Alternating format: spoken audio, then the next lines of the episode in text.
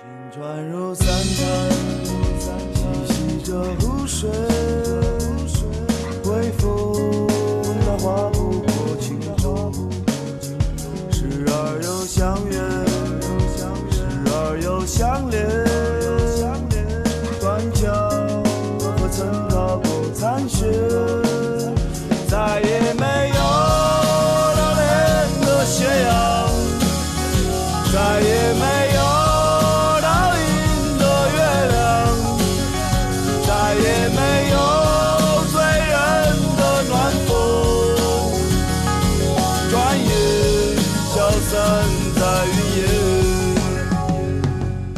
北京时间十二点零七分，这里是正在直播的文艺大家谈，来自中央人民广播电台文艺之声。各位好，我是小东。各位好，我是小昭。咱们平时啊，经常说一些叫吃开口饭的人啊，比如在舞台上，或者是在电视的荧屏上，或者是在电影的银幕上啊，他们这些从业者都会靠一些自己的功夫去吃饭，而经常这个他们会形容出这么四个字，比如说相声演员，咱们都知道叫说学逗唱，没错，比如说京剧演员叫什么呢？叫这个叫什么来着？唱念做打对，对，给你个机会嘛。还有这个表演员，演员靠什么？声台形表。这主持人靠什么？主持人啊，靠男女搭配，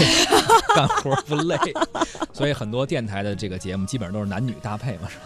哎这开个玩笑啊，但是确。实是这个前人喜欢用寥寥几字去高度概括一个这种演员也好，或者说是这个包括配音演员，包括京剧演员，就是他们的这些功夫，往往会用这么四个字进行一个概括。对，其实像我们之前所说到的所有的这些吃开口饭的行当，大家也嗯都会经常说“台上一分钟，台下十年功”。是，所以咱们都认识十年了嘛，男女搭配，那都没有默契也也嗯也能尬聊了，是吧？是，嗯。呃，其实这个我们现在所看到的这个演员们也好，或者是相声演员也也好，他们拿出来的成型的节目大概是那个呃台上的几分钟，几分钟嗯的事儿。但是现在呢，由于这个大家好像呃需求也非常的旺盛，网络又如此的发达，没错，渐渐的这些一分钟。几分钟已经不能够满足大众观看的欲望了就。观众现在看的越来越专业。他们原来，比如我们说看相声、说学逗唱，或者说看演员声台形表，他不会拆开看，就觉得哎这演员演的不错。但是现在的观众越来越专业，他会看哎你这个台词怎么样啊？哎表演怎么样？动作肢体怎么样？就是专业的观众越来越多了，所以也对于演员的要求越来越高了。没错，可是这个台下的十年功啊，那肯定就没有集中的几分钟那么的完美了，对吧？是，正常情况人也不会让你看到。但是这些嗯年呢，随着综艺节目的不断的迭代和升级，我们也有一些机会看到这台下十年功一些相对集中的部哎，今天我们关注到的是湖南卫视的一个节目啊，《身临其境》，他选择的是表演之下一个非常细分的领域，就是是声音和台词。一听这个名字，我们就知道啊，首次让台词成为了一档综艺节目的主角啊，而且也是鲜明的回答了说好演员何以成为好演员这样一个命题。因为我们知道，确实原来包括我记得金星在节目中说，说这演员演戏都用配音演员，他就在那念数字，叫数字小姐。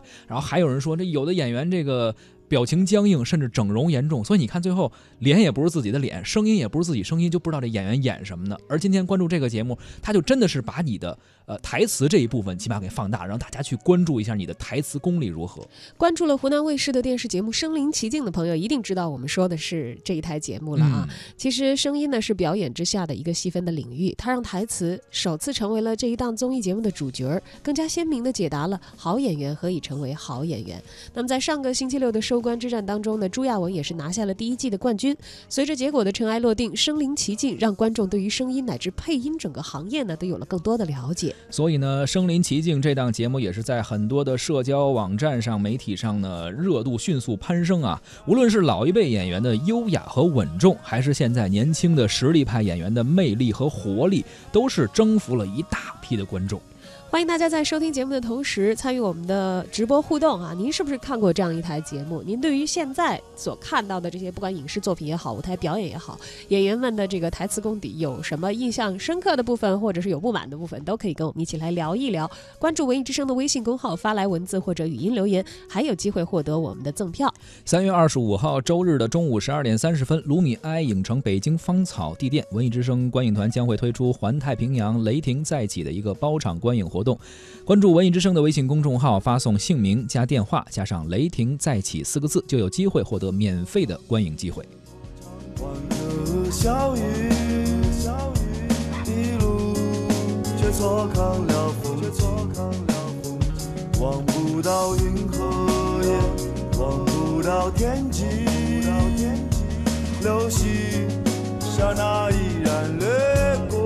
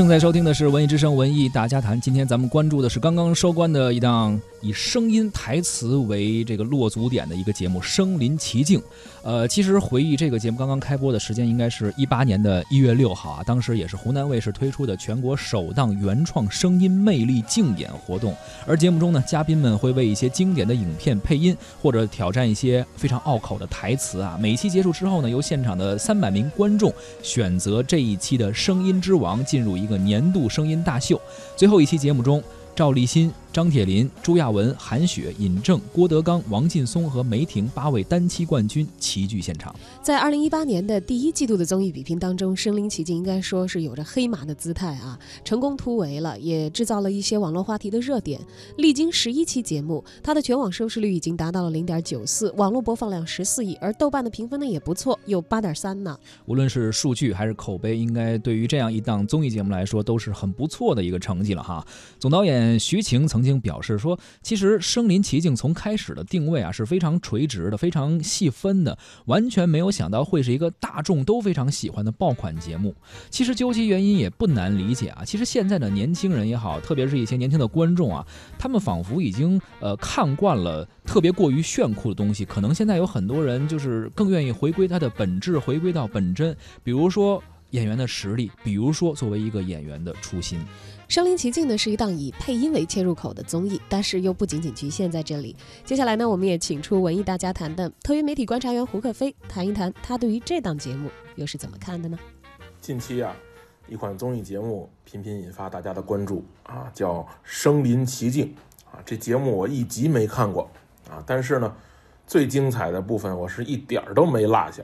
啊。为什么这么说呢？啊，是因为现在的这个互联网社交软件的发达呀，基本上这个节目所有精彩的部分都被网友或者宣传方截成了一个一个的小视频，放在微博、微信里。我躲躲避不及啊，大部分都点开看了，也确实有很多演员的配音让人感觉很惊艳，潘粤明啊、周一围啊、赵立新呐、包括最近的韩雪啊、这个我看过的印象里比较深的，那是这个郭德纲给猪八戒配音啊，和朱亚文给《亮剑》里李云龙配音的，基本上毫无违和感。那最初呢，我为什么没有看这个节目呢？我是对这个节目的出发点和利益有所怀疑，啊，是吧？一个配音的综艺节目，我在没看的时候吧，我心里就说，我说这年头演员已经被惯的台词都说不清楚了，还整配音，还炒配音的概念，那以后大家演戏就全一二三四五了，这还怎么搞？后来呀，我经过这个社交媒体的这个不断的轰炸，我终于去看了。我一看才知道，哦，这个节目找的其实都是扎实功力的演员啊，台词功底相对过硬的演员啊。这虽然郭德纲呢不算是演员，但也算是卖嘴为生的。那我看到这个节目里，他们伴着画面的配音呢，就像自己重新表演过一遍啊，不仅单纯的寻找声音的位置啊、口腔的状态啊，还要找这个。表演的感觉，所谓身临其境嘛，不仅仅是听声音，还能看到他们为这个声音所做的努力啊，这个非常不容易。大部分的演员都比较完整的完成了任务啊，还是有一些有一些遗憾的。但是总体来说，我觉得这个节目不管结果如何，虽然有第一名、第二名啊，但是他的想法和初衷其实是为了给台词证明的啊，给真正好演员表现的机会的，让观众知道呢自己的这个爱豆们和真正的好演员还有多大的差距。我觉得这样做那是非常好的。不仅我们在这个节目里可以看到这些演员的表演，我们还能看到台词老师在后台教的过程，那这点也很有意思。比如说，宁静在配这个功夫里的包租婆的时候，老师找了一个烟头让她叼着，这个声音里立刻就有了这个包租婆的那种魂不吝。啊，翟天临在配《疯狂的石头》里面黄渤被困到那个井里的那个状态的时候，这个老师让他这个撅着啊，佝偻着身子啊，这种。这种方法其实可以追忆到老年间的译制片的时代。其实老一辈的配音演员童自荣啊，当年就说过，他为了配好这佐罗啊，每次进录音棚的时候呢，特意的穿上这个皮靴啊，他自己就说说这个穿上皮鞋你就感觉挺拔自信啊，你这个声音的质感就会不一样啊。这些细节你就会让观众看到知识性啊、趣味性啊十足啊。其实呢。声与形构成了演员的基本素质啊，我觉得重要性应该是百分之五十和百分之五十的。那从老人啊、孩子啊，是吧？性格上的这种阴险狡诈呀，或者是清纯阳光啊，你首先要需要让声音靠近这个角色啊，这是塑造人物的第一步。你没有声音，你你再好的戏你也演不出来。你会发现，好演员们除了能把这个声音模仿的惟妙惟肖啊。台词好的演员有一本有一种这种剧本破译的能力啊，他能破译这个剧本单纯文字中的这个密码，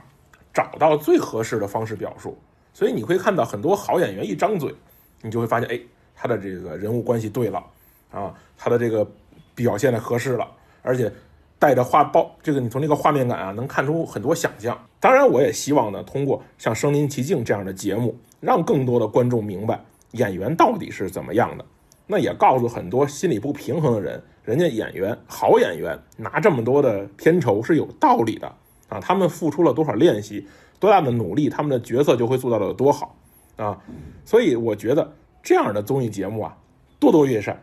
越多越好。哎哎哎，师傅，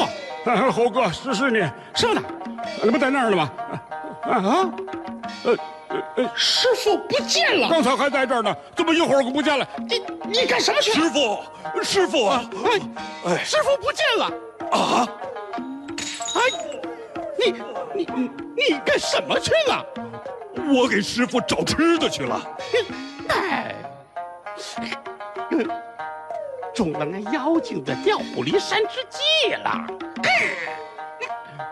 哎，都怪你。嗯，看着师傅不好看着，嗯嗯嗯，非得擒什么妖，嗯嗯，妖怪没擒着，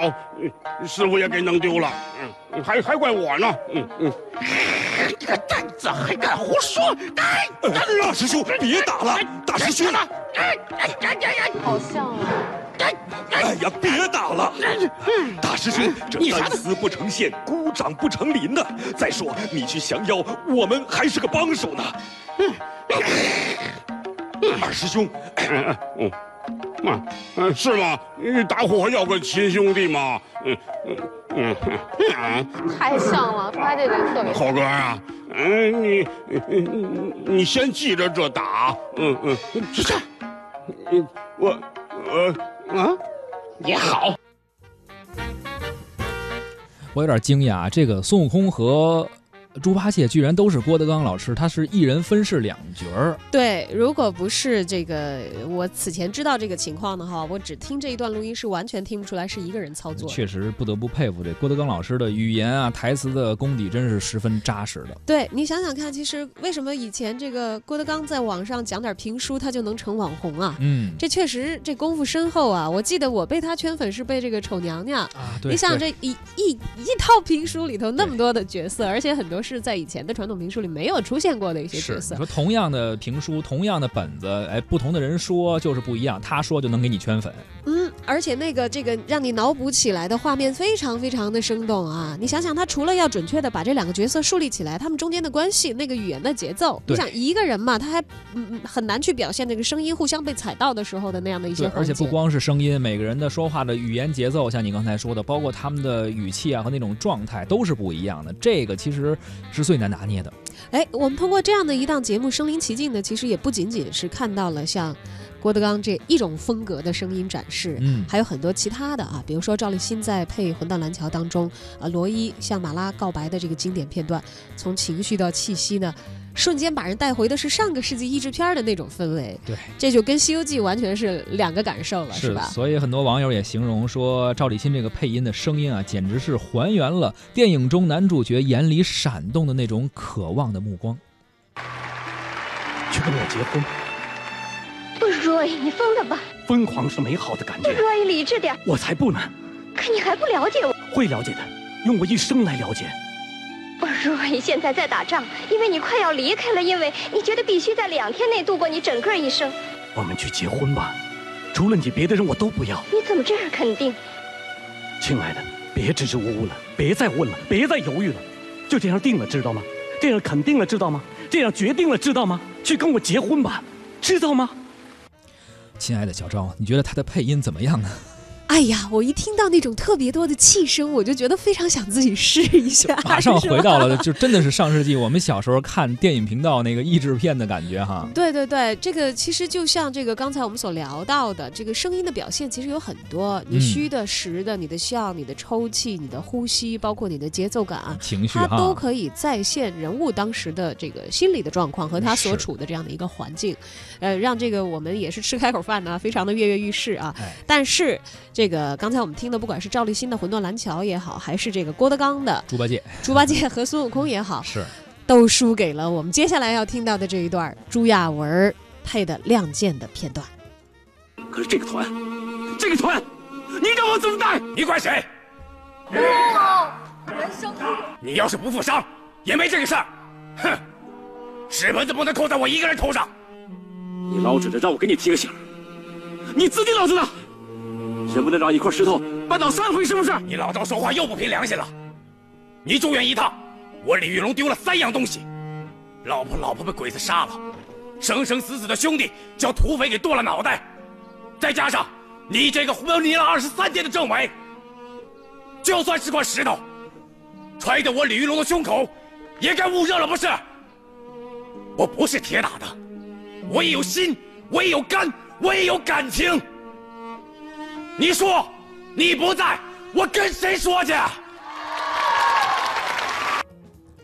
这是来自节目中朱亚文的一段配音，《亮剑》啊。当时现场的主持人王凯就说：“说李幼斌那个左嗓子挺难拿的，但是朱亚文做到了。什么叫左嗓子呢？其实就是一种呃比较特殊的发声方式。比如说我们现在听歌什么都是俩音箱立体声的嘛，就感觉好像这左右两两个喇叭，右边那个没电了，然后只有左边一个在发声，就好像觉得传出来的声音好像是一直在用力，但是少了些什么。对，大家也都知道朱亚文本身的声音不是这样的，对所以他这个是通过一个技术手段塑造出来的，靠近人物角色的一种声音的发声的习惯。是，那么要拿好这个尺度，你你本来用一个不是你的声音去说话，你就很难再坚持，对吧？嗯，在这个固定的用那种新的声音习惯去表达的时候，那就可能是又加上了另外的一重考验，对于专业性的要求就会更高了。哎，说到专业性，谈起身临其境啊，确实很多人的第一反应就是说这个节目的专业性非常强。当然，除了专业性以外，还有一个就是要有它的娱乐性啊，要搞笑有趣。这恰恰也是一档成功的综艺节目应有的一个形态吧。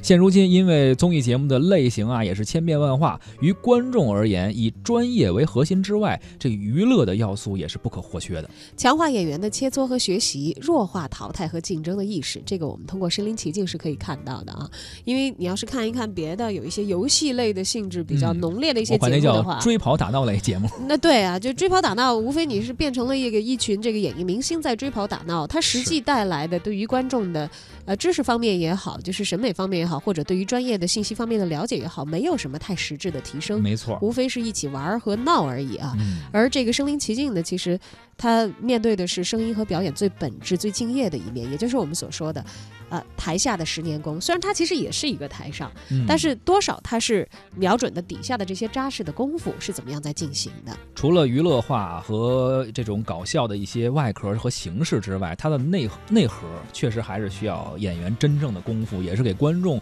传递一些专业性的东西吧。同时，可能也会告诉我们，真正的台上的几分钟也是不容易的。嗯那么我们在身临其境当中呢，其实看到了很多积极的变化，不管是这个呃演员所为我们展示出来的，在自己的专业细分领域啊那些扎实的功夫是如何养成、如何来体现，其实给了大家一些小小的节目，也给了很多的亮点啊。另一方面呢，我们也看到了，其实，在这些年我们一直不停的在节目当中也在讨论这个综艺节目，嗯，综艺真人秀啊，竞技类节目应该说是层出不穷。但是其实很多人也在说，有一个问题啊，就是节目同质化的现象太严重了。呃，很多观众觉得就看看的，无非就是。呃，你这四个人一块儿追跑打闹，或者那四个人一块儿追跑打闹，就是换换阵容而已。但其实实际上玩那些游戏啊，真的说实话，我觉得小学生都能玩，没什么意义。现在观众真的也是越来越挑了。同时，作为这些卫视啊这些制作方来说，他们也急于找到一个新的出路，说去怎么能做一些有创意的一些有内容的节目。对，因为你不可能永远去依靠买版权或者是公然盗版这样的形式来推动自己的行业内的生产，对吧？是，身临其境呢，其实为综艺打开了一扇小小的新的门，而这扇小门的成功开启，或许会为这个行业下一步发挥它的能量，或者嗯拓展新的领地，带来一个新的方向。细分综艺到底能不能成为雨后春笋，这个当然是还有待观察的。但是毕竟在二零一八年才刚刚开始的时候，我们看到了有这样的节目冒头，而且生长的还不错，的确是一件让人感到欣喜的事情。